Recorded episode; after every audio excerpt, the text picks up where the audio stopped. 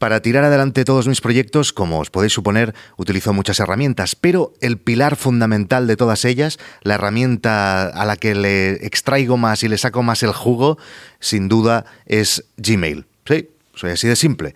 Gmail es el pilar fundamental de toda mi productividad.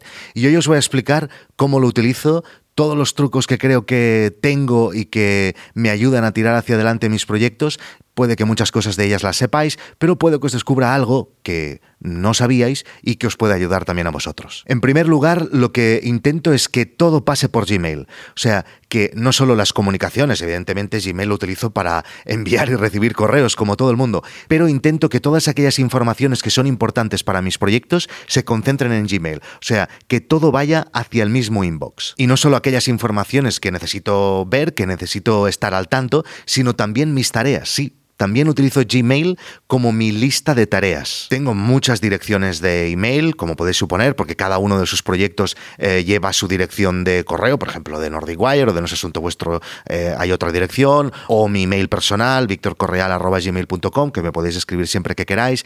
Todos mis proyectos tienen sus emails, soporte de GuideDoc, que también lo recibo yo, ¿vale? Y luego los derivo. Todo está ahí. O sea, eso es lo principal. Todas mis direcciones están ahí y yo puedo recibir y enviar correos desde esas direcciones desde el mismo inbox. Eso es lo principal y lo más importante y el paso número uno. Segunda cosa importante, cualquier cosa importante que pase en cualquiera de mis proyectos tiene que aparecer en el inbox. Por ejemplo, si apunta un usuario nuevo a GuideDog, yo recibo una comunicación que eh, aparece en mi inbox. No solo eso, sino que además recibo el mismo correo que recibe el usuario de bienvenida, lo recibo yo, por si veo que usuario se ha apuntado, si es un usuario antiguo, ahora luego hablaré de esto, y ah, de, esa manera, si él responde a ese email, yo también puedo responderlo desde ahí, ¿vale? O cualquier otra cosa, mm, por ejemplo, mm, se cae uno de los servidores, o mm, recibo una factura, o eh, recibo nuevas analíticas, todo siempre pasa por el inbox. Si no está en el inbox, puede ser que me lo pierda. Sobre las analíticas, por ejemplo, utilizo algunos servicios de analíticas, esto algún día ya haré un episodio, y además estoy trabajando en un propio servicio de analíticas. Se llamará Postal Metrics y será exactamente eso, algo que tú configurarás y que podrás recibir las analíticas de todo aquello que quieras en tu, en tu inbox. Por ejemplo, eh, si tienes nuevos usuarios en tu YouTube o si se te han comenzado a seguir gente nueva en Twitter o las últimas visitas en tu web. Pero eso ya es otro tema, ya hablaremos en, en otro episodio sobre Postal Metrics. Luego, evidentemente, algo que se mezcla eh, con el trabajo, que son las newsletters a las que estoy apuntado o incluso feeds que sigo de blogs que gracias a IFTT eh, me lo he reenviado y recibo en el propio inbox. Eh, evidentemente, no siempre va bien leer en el momento en que recibes, pero luego os explicaré cómo pospongo correos que recibo. Las tareas también, muy importante. Si necesito hacer algo, es muy probable que me lo envíe en el inbox. ¿Esto cómo lo hago? Utilizando una aplicación que os he explicado muchas veces que se llama Note to Self. Yo desde el iPhone eh, sencillamente tengo que deslizar el dedo, ya tengo un widget preparado, ahí pongo lo que quiero eh, hacer, por ejemplo, siempre pongo el mismo ejemplo, comprar pan, y no, no suelo comer mucho pan, pero bueno, eh, pues siempre pongo este ejemplo, comprar pan, yo escribo ahí en el iPhone y acto seguido lo recibo en mi inbox y esa tarea luego ya se gestionará. Vale, entonces, ¿Qué hago yo cuando me despierto por las mañanas? En algún momento que pueda, por ejemplo, si estoy haciendo el café y me lo permite mi vida familiar, lo primero que hago es coger el iPhone y ahí comienzo a gestionar las cosas que han pasado mientras dormía, ¿vale? Eh, yo desde el iPhone no suelo contestar muchos correos, pero mm, me da una oportunidad de gestionar un poco, borrar cosas que simplemente eh, solo las he tenido que leer y ya está, no me importan, o si era spam, o si era alguien que me enviaba una newsletter, la leo en ese momento y la borro, o bien archivar lo importante y aquí el objetivo siempre último de este sistema es que el inbox esté lo más vacío posible. De la misma manera y con este mismo objetivo, el botón que tengo para enviar correos no solo es enviar, sino que también es enviar y archivar. Y esto lo podéis configurar desde settings. Hay la opción de que en vez de solo enviar, te aparezca enviar y archivar.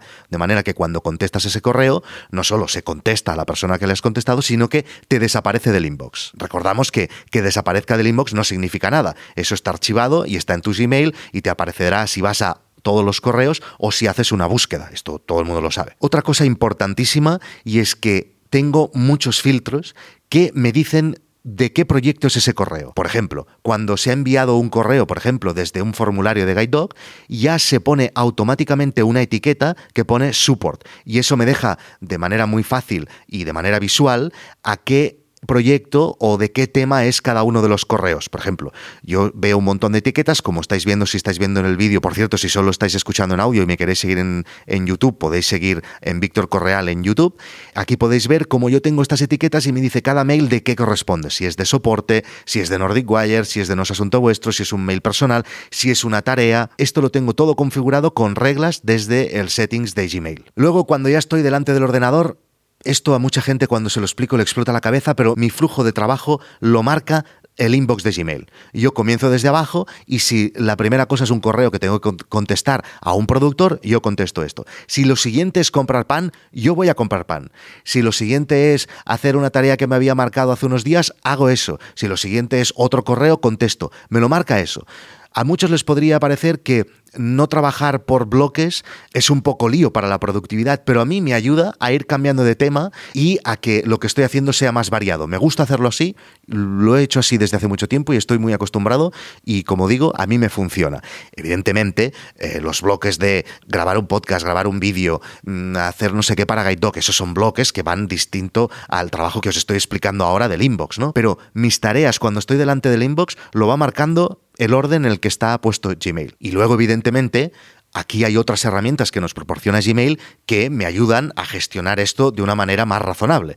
Por ejemplo, si hay un correo que en ese momento en el que estoy no puedo hacerlo porque necesito consultarle algo a alguien o necesito unas herramientas que ahora no tengo delante o estoy en un sitio donde no está bien hacer aquello que el inbox me está pidiendo que haga, tengo algunas herramientas dentro del propio inbox de Gmail para gestionarlo. Por ejemplo, estrellita. Es lo único que utilizo de las estrellitas. Pongo la estrellita amarilla y eso me dice que es una tarea que en ese momento no puedo hacer y que luego voy a volver allí, a esa carpetita de las estrellitas, para eh, buscar esas tareas que aún no había podido hacer en ese momento. ¿Vale?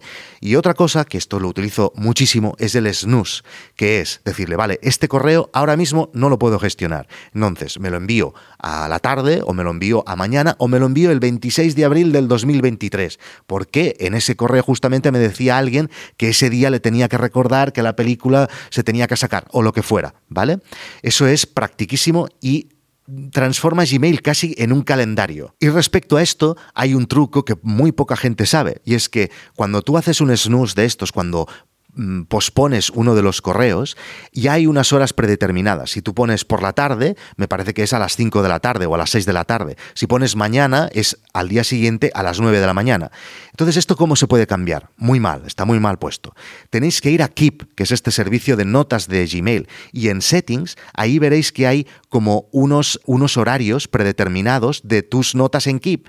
Pero si cambias eso, también te cambiará los snooze de Gmail. Es un lío, pero se tiene que hacer así. Yo, por ejemplo, en mi caso, me he definido que los mails que me envío a la mañana siguiente quiero que me aparezcan a las ocho y media. Porque me va bien así, porque yo ya a las ocho y media puede que ya haya gestionado un poco los emails que han llegado eh, esa noche, ¿no? Y me aparecen los que me había pospuesto del día anterior o de días anteriores. Luego, antes yo utilizaba Strict, que es esta herramienta que estáis viendo los que estáis viendo el vídeo, que te añade muchas otras funcionalidades a Gmail. En mi equipo sigue utilizándola, yo ya la he dejado de utilizar porque las tareas que me conllevaban hacer con Strict ya las he dejado de hacer pero sigo teniendo un sistema relativamente parecido gracias a lo que ya lleva Gmail de por sí, que son carpetas. En algunos casos yo necesito hacer un seguimiento de un tema en concreto y yo tengo una carpeta que sé que eso está ahí y se tiene que hacer un seguimiento. Sé que, por ejemplo, estoy en una negociación para patrocinar un episodio de No es Asunto Vuestro, que son episodios patrocinables.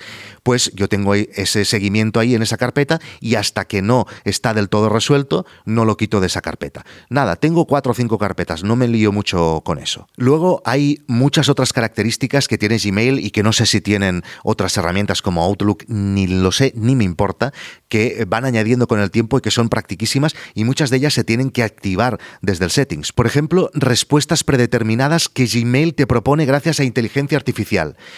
Esto en castellano creo que no funciona tan bien como en inglés. Yo la gran mayoría de los correos que respondo son en inglés y te propone realmente, te acaba las frases. Es increíble, están dentro de mi mente. Esta gente de, de Gmail son la hostia. Cada vez van mejorando y te saca un montón de tiempo. Y no solo eso, sino que también otras características como el hecho de que cuando tú envías un correo y nadie te ha respondido al cabo de unos días, te vuelve a aparecer en el inbox y te dice, oye, le enviaste hace cinco días este mail a este personaje de Massachusetts y no te ha respondido. ¿Quieres decirle algo más? Estas cosas son fantásticas. Si sí, le responde. Si no, lo vuelves a archivar y ningún problema. Otra característica que está abajo en el botón de la izquierda de enviar, justo a la derecha te aparece una flechita y tú dices, este mail lo voy a enviar, pero no lo voy a enviar ahora. Lo voy a enviar de aquí una hora o lo enviaré mañana esto útil en mi caso. Yo muchas veces eh, me pongo a responder eh, correos en horas intempestivas o en festivos o en domingo, etcétera, y digo, bueno, ahora no le voy a enviar este correo a este señor porque no lo va a ver. Entonces yo digo, bueno, pues esto yo lo respondo, me lo saco ya de encima, pero a mí me lo envías el lunes a primera hora. Esto seguro que lo sabéis, seguro que lo utilizáis un montón. Volviendo a las respuestas predefinidas, unas son las que te propone con inteligencia artificial Gmail y otras son templates que tú mismo te puedes crear.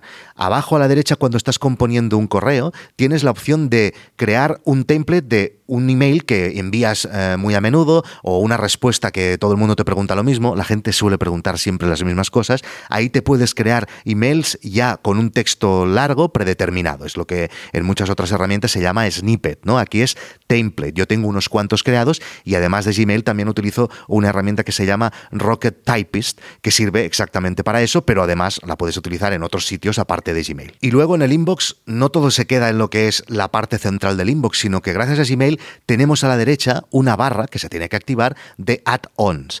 Y ahí también utilizo algunos add-ons. Por ejemplo, el de tareas. Ahí pongo esas tareas en las que son un poquito más a largo plazo o incluso eh, cosas que yo sé que tengo que hacer en un futuro, pero que no tienen una fecha mm, fija, una fecha predeterminada. Por ejemplo, en Guide Dog, pues eh, ahora que hemos bajado los precios en algunos países, pues esa tarea estaba justo ahí, ¿no? Es algo que tengo que hacer en algún momento y eso me recuerda como una especie de roadmap de cosas que tengo que hacer en, en Guide Dog. Lo mismo lo utilizo para No es Asunto Vuestro, para la web de No es Asunto Vuestro, para mm, listas de contenidos o incluso em, eh, cosas que voy recopilando que luego os quiero explicar aquí en estos episodios o en la newsletter, etcétera, ahí utilizo estas listas que vendría a ser como una libreta eh, parecida, pero me gusta porque está en el mismo inbox y lo tengo todo ahí. Otro add-on que también utilizo desde hace poco es un add-on creado por Joan Boluda que se llama Contacts Inbox. Esto lo que hace es espectacular. Lo que hace es se te conecta el Gmail con tu Stripe. ¿Vale? De manera que cuando alguien te envía un correo, tú solo dándole a ese add-on, sabes si ese usuario es cliente tuyo en GuideDog o si es cliente No es Asunto Vuestro, cuánto tiempo hace que está suscrito, cuánto tiempo se ha gastado en tu plataforma, y esto es una información que a veces va muy bien para contestar a usuarios que te piden cosas, sabes si ya está apuntado, si no está apuntado, etc. Dadle un ojo, Contacts Inbox, súper bien. Gmail no es perfecto, cosas que aún me faltan. Para mí, muy importante. Yo tengo el Dark Mode activado en todos los sitios donde me dejan y en Gmail, chicos, nos falta un Dark Mode. Sí que es verdad que hay algún hack de estos que te pone un fondo negro y tal, pero no es lo mismo. Necesitamos un Dark Mode hecho por la gente de Gmail, igual que está en las aplicaciones de iPhone. Otra cosa que falta es, antes os he dicho que yo tengo configuradas todas mis cuentas de correo en el inbox, pero configurarlas es un lío. Tienes que reenviártelo desde el otro correo, tienes que añadir la dirección para poder enviar, necesitamos un multi-inbox como tenemos en el iPhone o en el iPad. ¿Por qué no hay multi-inbox en el navegador? No tengo ni idea. Entiendo que esto deben de estar a punto de hacerlo.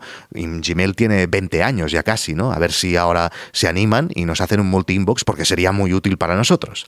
Y otra cosa que falta finalmente es esta aplicación que os he dicho que yo soy fanático del Note to Self que utilizo desde el iPhone, claro, en el inbox de Gmail lo tengo que hacer como, como si fuéramos animales, como si fuéramos cromañones. Tengo que componer un nuevo correo, poner mi dirección, poner un asunto y poner un texto y enviarme, comprar pan. Necesito una add-on que esté a la derecha, que yo simplemente le dé al botón, que ahí ponga el texto, le dé al botón de enviar y yo recibo automáticamente, ya sé que está justo ahí, ¿eh? pero reciba automáticamente un email en mi inbox. Esto también tranquilos que también lo estoy haciendo y el día que esté listo ya os diré por si a vosotros también os interesa. Y ya está, así es como utilizo yo el inbox de Gmail. Dejad por favor en los comentarios de YouTube si tenéis algún truco más, si utilizáis Gmail de alguna otra forma o si os he ayudado en algo, etc. Y también si queréis proponer otros temas para que yo haga en estos podcasts, también os animo a que lo hagáis en los comentarios de este vídeo o que me enviéis un email directamente a victorcorreal.gmail.com. Y si queréis estar al tanto de todos los otros contenidos premium de No es Asunto Vuestro, apuntaros en nosasuntovuestro.com. ¡Chao!